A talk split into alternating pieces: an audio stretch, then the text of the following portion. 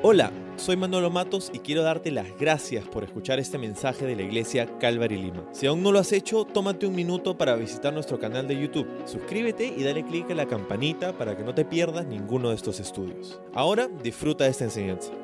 Vamos a leer juntos la palabra de Dios, Lucas capítulo 9, comenzando en el verso 37. Dice, al día siguiente, después que bajaron del monte, una gran multitud salió al encuentro de Jesús. Un hombre de la multitud le exclamó, Maestro, te suplico que veas a mi hijo, el único que tengo. Un espíritu maligno sigue apoderándose de él, haciéndolo gritar, le causa tales convulsiones que echa espuma por la boca, lo sacude violentamente y casi nunca lo deja en paz. Le supliqué a tus discípulos que expulsaran ese espíritu, pero no pudieron hacerlo.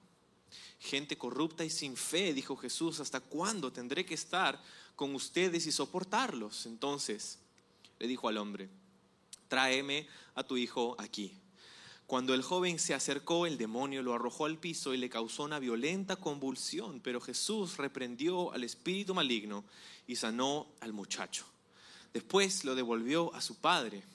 El asombro se apoderó de la gente al ver esa majestuosa demostración del poder de Dios. Vamos a orar. Señor, gracias por darnos esta mañana y en ella la oportunidad de congregarnos, de escuchar tu voz, de adorarte, levantar nuestras manos, Señor, y reconocer que estás entre nosotros. Te pedimos que uses tu palabra para poder tocar a nuestros corazones, transformar nuestras vidas y que podamos salir de esta experiencia cambiados, transformados por el poder de tu Espíritu Santo, sabiendo que tú estás aquí y que quieres hacer una obra en nosotros y entre nosotros, Señor. Te pedimos que nos hables en el nombre de Jesús. Amén, amén. Puedes tomar asiento.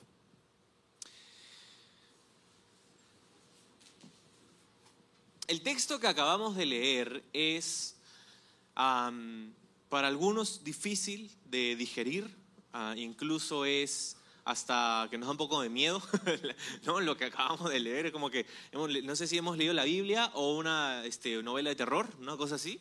Eh, pero de hecho hay muchas lecciones aquí para nosotros. Lo que acabamos de leer es que Jesús tiene un intercambio con un padre y un hijo.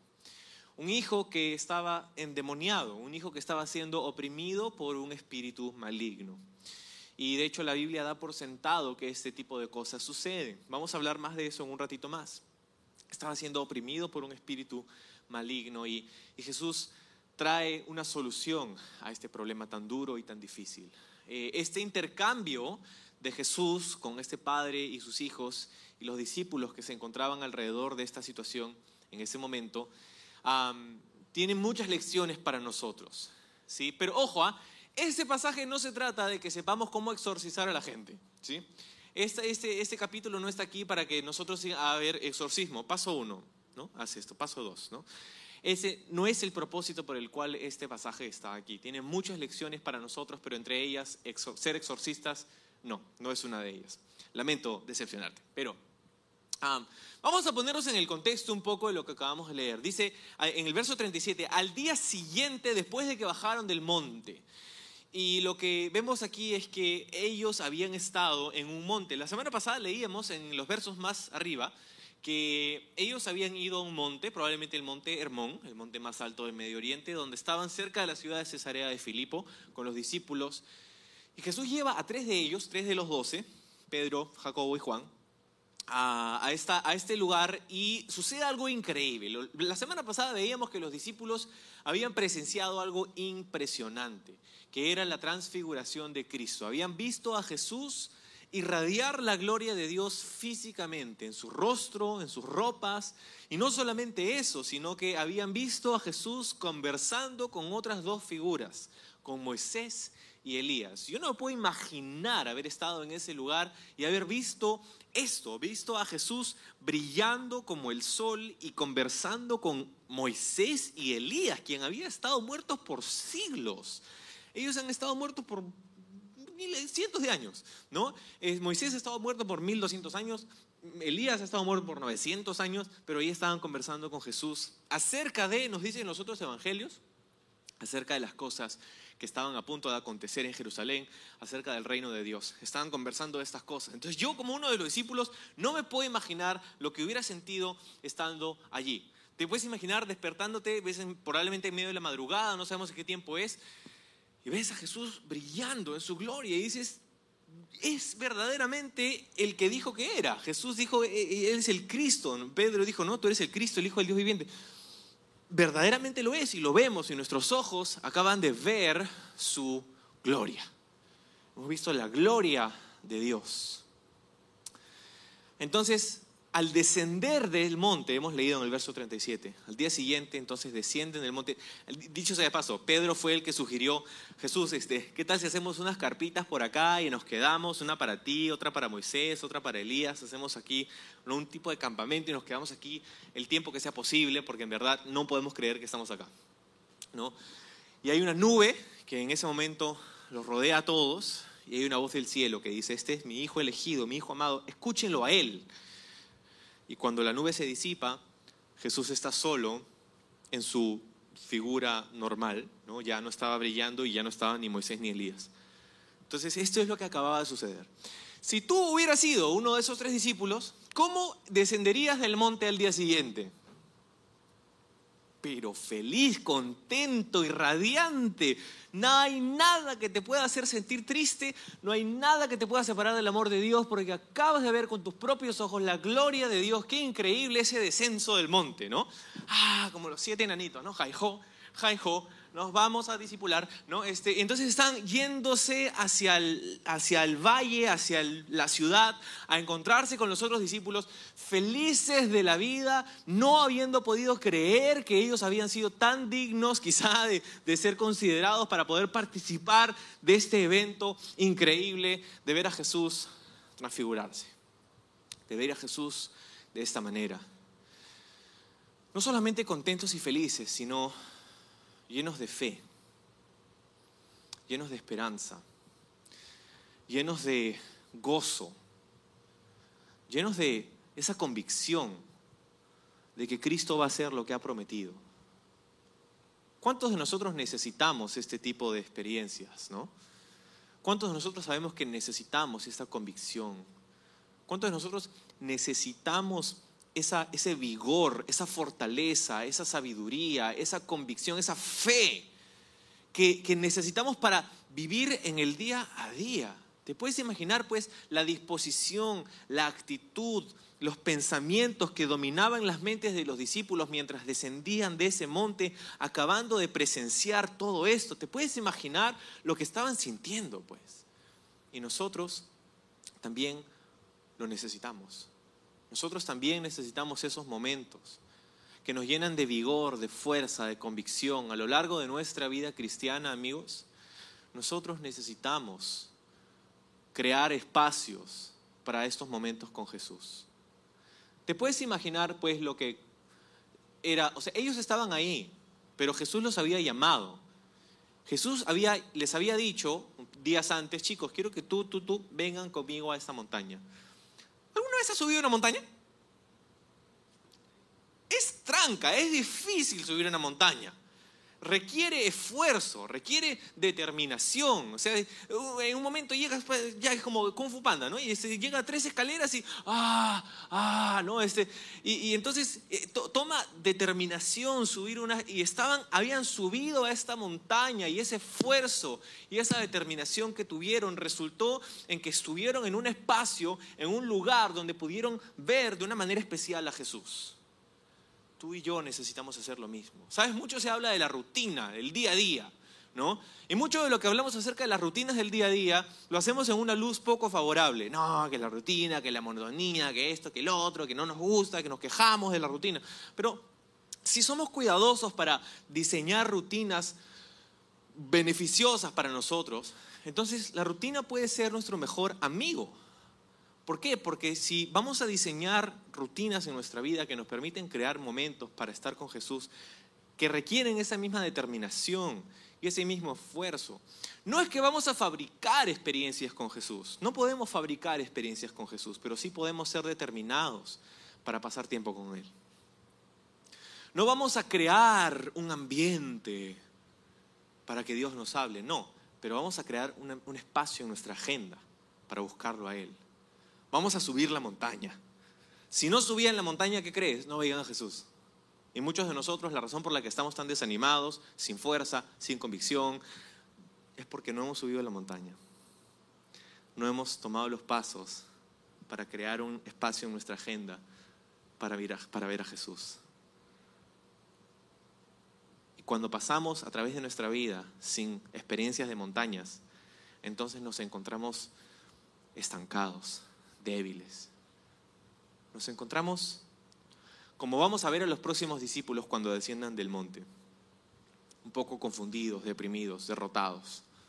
Necesitamos experiencias de la montaña, necesitamos picos, necesitamos montañas con Jesús. ¿Cuántos sabemos esta mañana que la experiencia en la vida, y especialmente en la vida cristiana, es una serie de picos y valles? Hay días muy buenos y hay días no tan buenos, hay días un poco malos. Hay días en que nos sentimos increíbles en fuego, en pasión con Jesús, ah, Él y yo, ah. y hay días en los que no queremos abrir nuestra Biblia y no queremos orar y no queremos nada con Jesús.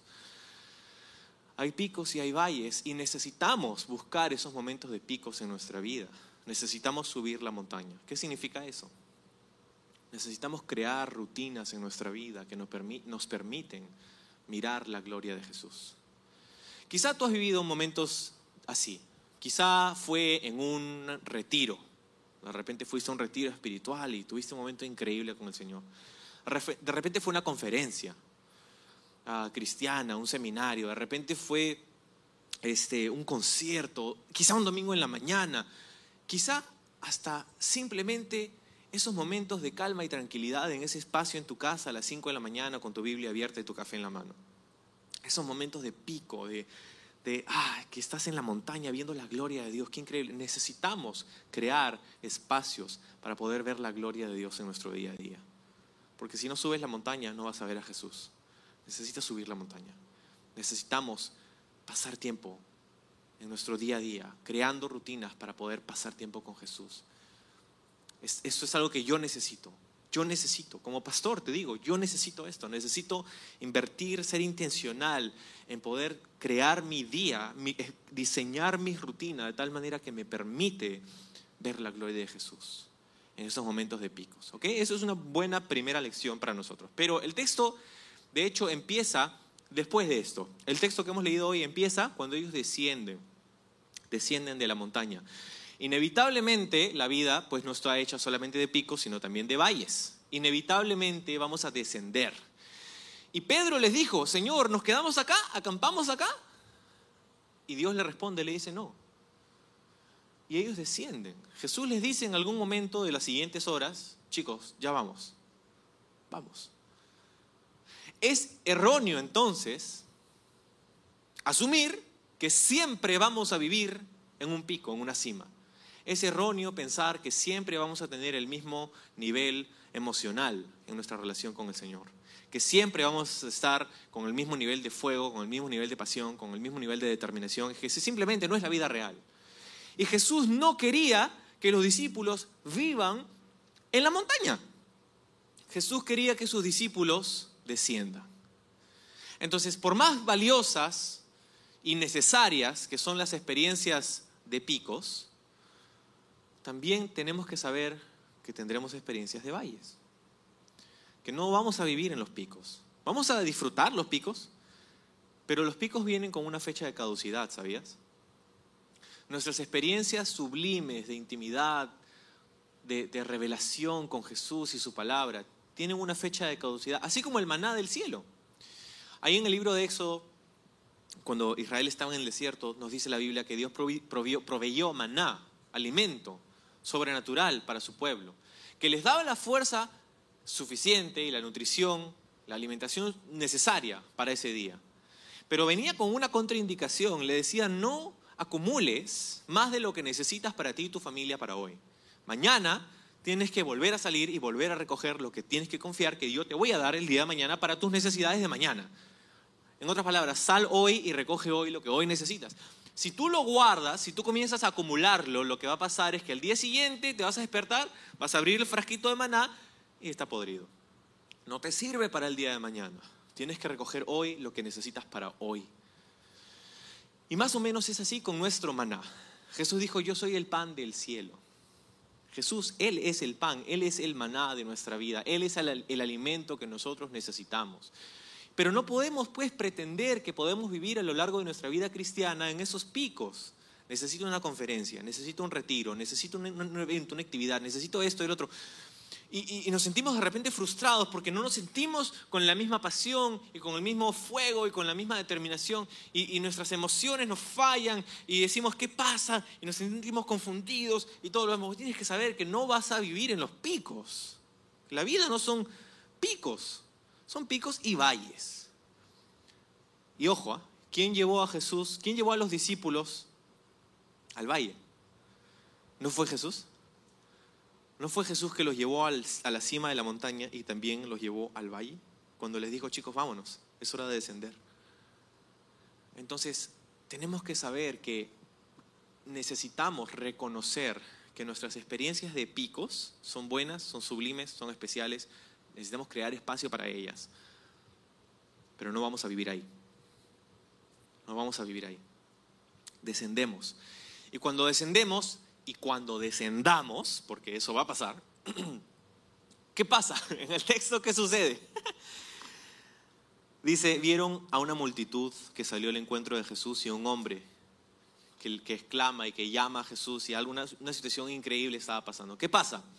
Descienden al, al, al pie de la montaña, a donde estaban, se encuentran con el resto de los discípulos y se encuentran varias personas ahí tres grupos de personas encuentra Jesús y sus discípulos. Encuentran a un padre con su hijo que sufrían. Encuentran a unos discípulos derrotados y confundidos. Y encuentran a una multitud que los criticaba. Son tres grupos de personas. Lucas no nos lo dice, pero cuando leemos la contraparte en Mateo y en Marcos, se nos cuenta que había una multitud de escribas que estaban ahí criticando a los discípulos. ¿Por qué? ¿Qué pasaba? Ok, esta es la situación, la situación. Había un padre que había traído a su hijo, su único hijo, dicho ese paso, Lucas nos dice que es su único hijo, que estaba pasando por un momento muy complicado. Estaba siendo oprimido por un demonio, estaba, estaba endemoniado. Y nos cuenta con lujo de detalle cómo pasaba esto. Que se apoderaba de él este espíritu maligno, que lo hacía gritar, convulsionando, echando espuma por la boca, sacudiéndolo violentamente, nunca lo deja en paz. En los otros evangelios nos dice que también se echaba, se, se hacía daño, se echaban el fuego, se, echaban, se, se, se hería. Entonces, esta descripción es horrible, es triste, es, no podemos imaginarnos esta, esta condición y la condición emocional en la que se encontraba el padre también. Te puedes imaginar, es su único hijo, pues. Y tener hijos es increíble, pero sucede que hay, ciertas dinámicas ¿no? que suceden cuando tienes un hijo, cuando tienes dos, tres. ¿no? Este, el primer hijo siempre es el... Los papás son papás primerizos, entonces sale, ¿no? Este, el mundo es diferente, no, no mires a mi hijo, le vas a, lo vas a ojear, ¿no? no me lo mires. ¿no? Y al tercero, el cuarto es como, ah, ya. ¿Vas a cruzar la pista? Cruza nomás. Es como, pero cuando tienes un hijo nada más o una hija, es como, hay una tendencia, ¿no? Hay una tendencia que se, que se percibe en, en familias donde hay solamente un hijo o hija. Y es la tendencia usualmente, no siempre, pero la tendencia es a sobreproteger, sobrecuidar, ¿no? Este, mimar, ¿no? Hijito precioso. No te voy a decir que no jamás, ¿no? A, sobreproteger. Entonces, esta es, yo creo, podemos deducir con cierta seguridad que había una, un amor, una familiaridad, una, un cariño, una, una tendencia a la sobreprotección de parte de este padre hacia su hijo. Y por eso entendemos lo difícil que debe haber sido para este padre ver a su hijo entrar a esa condición y desenvolver, ver a su hijo desenvolverse de esta manera. ¿no? Uh, no sabemos cómo, la Biblia no nos dice cómo, pero es una condición muy difícil. De hecho, si notáramos este diagnóstico o esta, la descripción de estos síntomas, ¿no? Es, nos evoca a una condición que puede ser diagnosticada hoy día por la psicología como un trastorno mental, ¿no? algún tipo de síndrome de, Tourette o como un tema de esquizofrenia o de doble personalidad. hay diferentes diagnósticos que quizá la psicología moderna podría asignar a ese tipo de casos.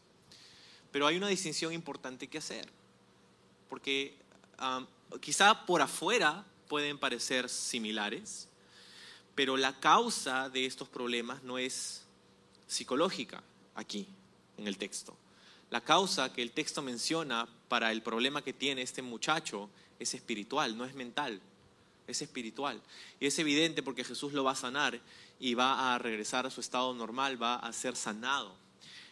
la causa no es mental, es espiritual. Ahora, quiere decir eso que en todos los casos que acabamos de describir de diagnósticos psicológicos como los que acabo de mencionar, quiere decir que la causa de esos casos también es siempre espiritual y no mental. No, no, para nada. De hecho, la causa en, muchos casos puede ser mental. Y cuando es mental, tiene que tratarse en ese ámbito. ¿no? Cuando es un tema de salud mental, la salud mental se tiene que tratar en ese, en ese ámbito. ¿no? no estamos en contra de terapias ni medicamentos. Esas cosas pueden ser necesarias para ciertas personas. Y hay que dejar de hacerlo tabú. Porque si no, también, también habría que hacer tabú el tomarte un pepto para, eh, sal de andrio cuando tienes indigestión. También tendría que ser tabú tomarte un ibuprofeno o un paracetamol cuando te sientes mal. Eso también tendría que ser tabú. Entonces dejemos de hacer tabú el tema de salud mental. Es necesario, esto es, es beneficioso, este, este tipo de tratamientos cuando la causa es mental. Pero hay otros casos en los que la causa no es mental, es espiritual. Y los casos, y estos casos, no somos expertos nosotros, no sabemos exactamente, ah, sí, este es este, es esta, pero podemos tener en cuenta que la Biblia nos enseña que estas cosas pasaban. Hay casos en los que sí, la causa es espiritual. Y por más tratamiento, por más medicina, por más terapia que pueda hacer una persona, esa persona no va a encontrar verdadera victoria y sanidad si no es en Cristo Jesús. Amén. Entonces, eso es lo que pasaba con este muchacho y su padre hace lo mejor que pudo haber hecho después de seguramente haberse gastado totalmente él en, tratar de cuidar a su hijo y trae a su hijo a Jesús. De hecho, primero trae a su hijo a los discípulos y los discípulos, los que no estaban en el monte con Jesús, no pudieron hacer nada por él. Y esta fue la razón por la que los escribas que se encontraban alrededor, este tercer grupo de personas, estaban juzgando, criticando y discutiendo con los discípulos. Ya te puedes imaginar el tipo de discusión pues que tenían los escribas con los discípulos. No, que tú no los estás ayudando, que tú deberías hacer esto, porque dicho sea de paso, en la cultura judía ya habían exorcistas que no eran cristianos, habían aquellos que hacían una serie de rituales y eventos y según ellos tenían su propia tradición que nosotros podemos leer e investigar de esos días de lo que hacían para exorcizar a una persona. Eso era casi común en esos días. Entonces, te puedes imaginar, pues, ellos seguramente los discípulos no han recibido ningún tipo de entrenamiento, no han recibido ningún tipo de condecoración, no saben exactamente cómo hacer en esas situaciones, qué hacer, qué decir, qué no hacer. Solamente saben lo que Jesús les había dicho en el verso 1 de este capítulo. Si tienes tu Biblia, búscalo rapidito. En el verso 1 de este capítulo, ¿qué cosa dice Jesús a sus discípulos que debían hacer, que debían tener? Dice que tenían qué cosa? Poder y autoridad para qué? Para sanar y para echar afuera demonios. Entonces, en el principio, en el verso 1, Jesús les da lo que necesitan. Pero aquí en este pasaje encontramos justamente una derrota porque no podían hacer lo que Jesús les había dicho que debían hacer. En algún momento en el camino, del verso 1 al verso 37, hay una desconexión. Algo pasa. Entonces, tienes los discípulos descendiendo con Jesús de la montaña, felices con ellos. Ellos no saben lo que, lo que está a punto de pasar. felices, contentos. Ah, hemos visto la gloria de Dios. ¡Ay, qué increíble! Ahora le vamos a contar a los demás. Ah, no, Jesús nos dijo que no lo contemos. Ya no le vamos a decir a los demás. Entonces vamos, ¿no? Y ellos no saben que en el pie del monte está el enemigo está un demonio con un bate de béisbol con clavos, esperándolos. Para que apenas lleguen, un home run con ellos. Tenemos que saber que después de una gran revelación, después de un gran momento de victoria, después de un momento sublime de intimidad y crecimiento con Jesús, siempre vamos a tener y experimentar momentos de prueba, de dificultad, de retos. Porque tenemos un enemigo que no quiere vernos crecer, que no quiere vernos caminando con Jesús, que no quiere que nosotros experimentemos lo que Él tiene para nosotros. Y por eso nos trae estas pruebas y estas tentaciones y estas cosas. Y hay un sermón increíble que dio este, un predicador que se llama Carlos Spurgeon acerca de esto, que se llamaba El último, algo como la última, el último ataque de Satanás o una cosa así.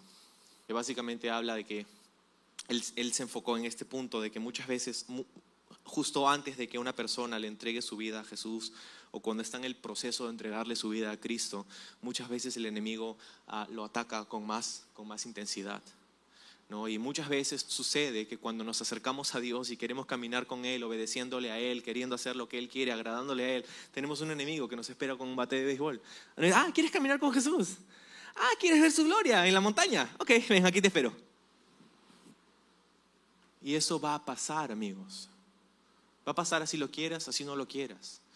Por eso tienes que estar preparado. Como los discípulos quizás no lo estaban en ese momento, no sabían qué hacer. Entonces descienden y encuentran, en este caso, a Jesús. Encuentran a Jesús. Jesús los encuentra a ellos. Y, entonces en medio de todo este momento hay un intercambio. Jesús responde de una manera inusual. ¿Has leído? Inusual. Dice, oh generación, dice otra traducción, generación incrédula y perversa. ¿Hasta cuándo estaré con ustedes? ¿Hasta cuándo los he de soportar? ¿No? Y, o sea, qué inusual ese tipo de reacción de Jesús. Porque nosotros pensamos en Jesús y pensamos que Jesús es siempre todo paz y amor, ¿no? Este, Jesús es el primer hippie, ¿no? Este, Jesús tocaba la guitarra, ¿no? Así, sentado sobre una piedra en el río pensamos que ese es Jesús, pero, pero la verdad es que Jesús experimentó el rango completo de emociones que el ser humano puede experimentar. No solamente gozo, paz, amor, sino que también frustración, enojo, ira, cansancio. Jesús también sintió estas cosas. Pero sin pecado, nos dice el libro de Hebreos.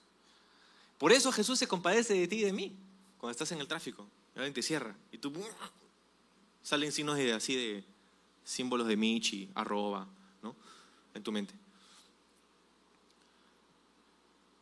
Él se compadece de nosotros porque Él sabe lo que es sentirse frustrado, cansado, exhausto.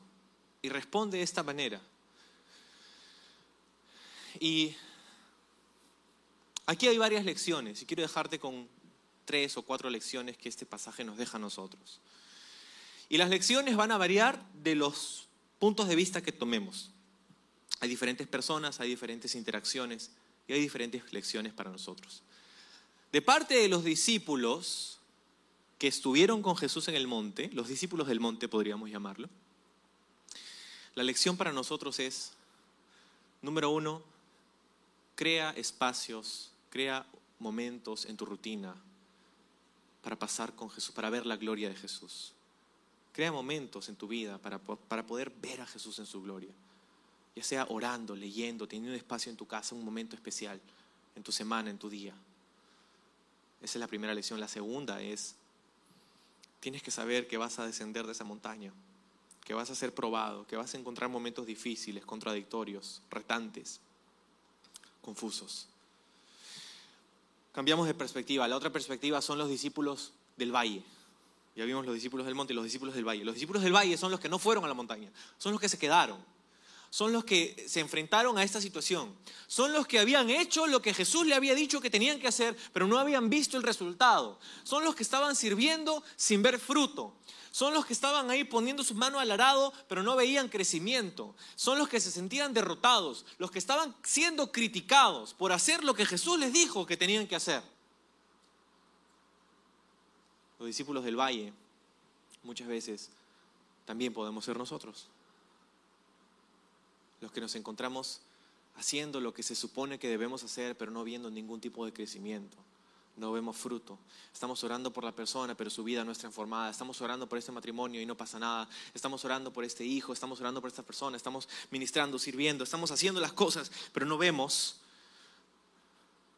no vemos la sanación, la liberación, no vemos el poder de Dios. ¿Cuál es la lección para nosotros?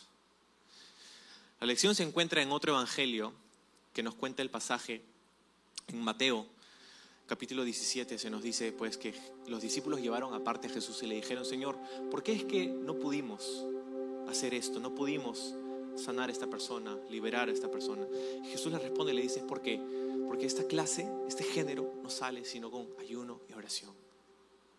¿Te acuerdas cuáles fueron las dos palabras con las que Jesús criticó acertadamente esta situación? Incredulidad y perversidad. Como, dice esta traducción, corrupta y sin fe, incredulidad y perversidad.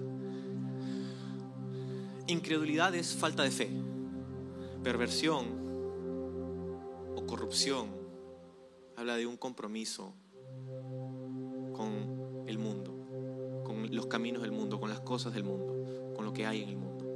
Es un problema de conexión. Un lado no estás conectado como deberías y por otro lado estás demasiado conectado con lo que no deberías.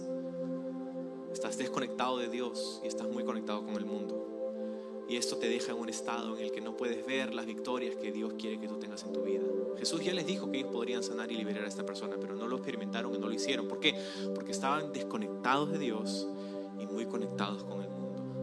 La lección para nosotros ahí es que muchas veces la razón por nuestras derrotas espirituales no es porque Dios no lo quiera para nosotros, no es porque Dios nos está probando, es porque simplemente estamos desconectados de Él y muy conectados con el mundo. Estamos pendientes de todo lo que pasa en el mundo y en todas las redes sociales habidas y por haber, pero nuestra Biblia está ahí empolvándose.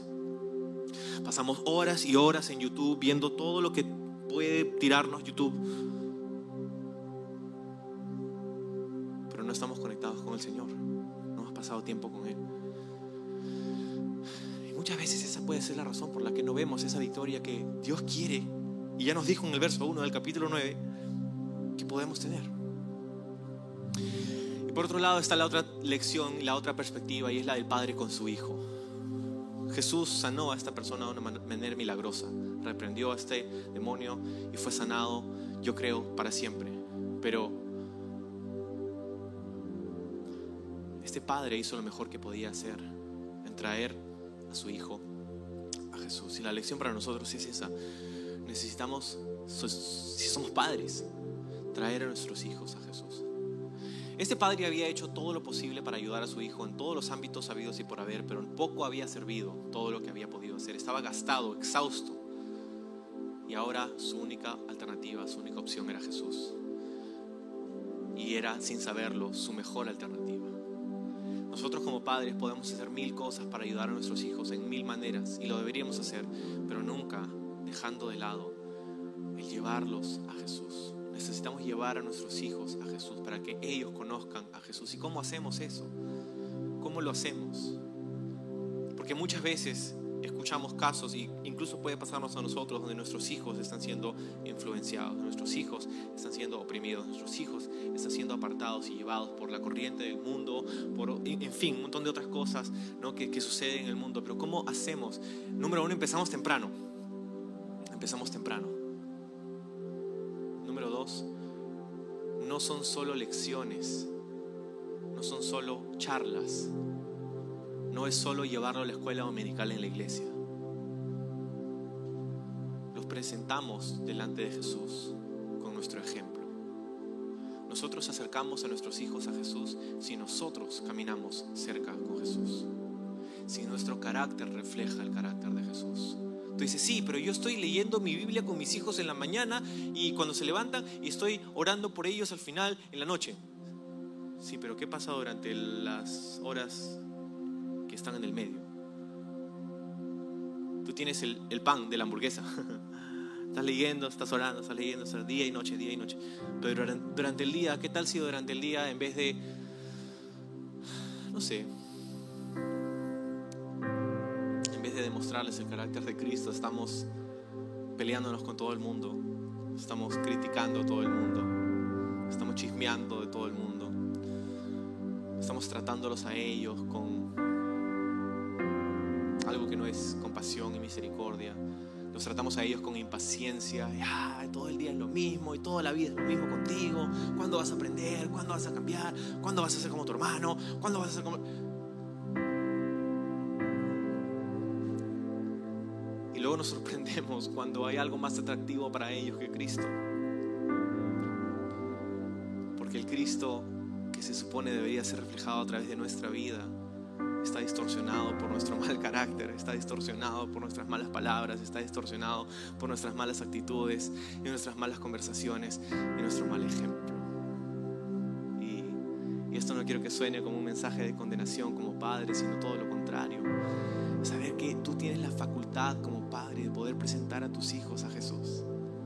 No trayéndolos aquí para orar como iglesia, que es lindo poder hacerlo, pero, pero este momento viene y se va y, quien despierta con ellos y quien camina con ellos y quien almuerza con ellos y quien, y quien hace vida con ellos eres tú. Y es, eres tú a través de quien Cristo debe brillar para presentarles a ellos la, la gloria y la misericordia de Dios. Cuando estaban en el monte, los discípulos pudieron ver la gloria de Jesús. Pero cuando estaban en el valle, mira lo que dice el verso 43. El asombro se apoderó de la gente al ver esa majestuosa demostración del poder de Dios. La gloria de Dios la vemos en el monte, pero el poder de Dios lo vemos en el valle. El poder de Dios lo vemos en el valle, en la prueba, en el dolor, en la confusión, en la crítica, en la dificultad. Ahí vemos el poder de Dios, cuando nos entregamos a Él, cuando caminamos con Él, cuando lo reconocemos a Él. Necesitamos ambos. Necesitamos montes para poder ver su gloria.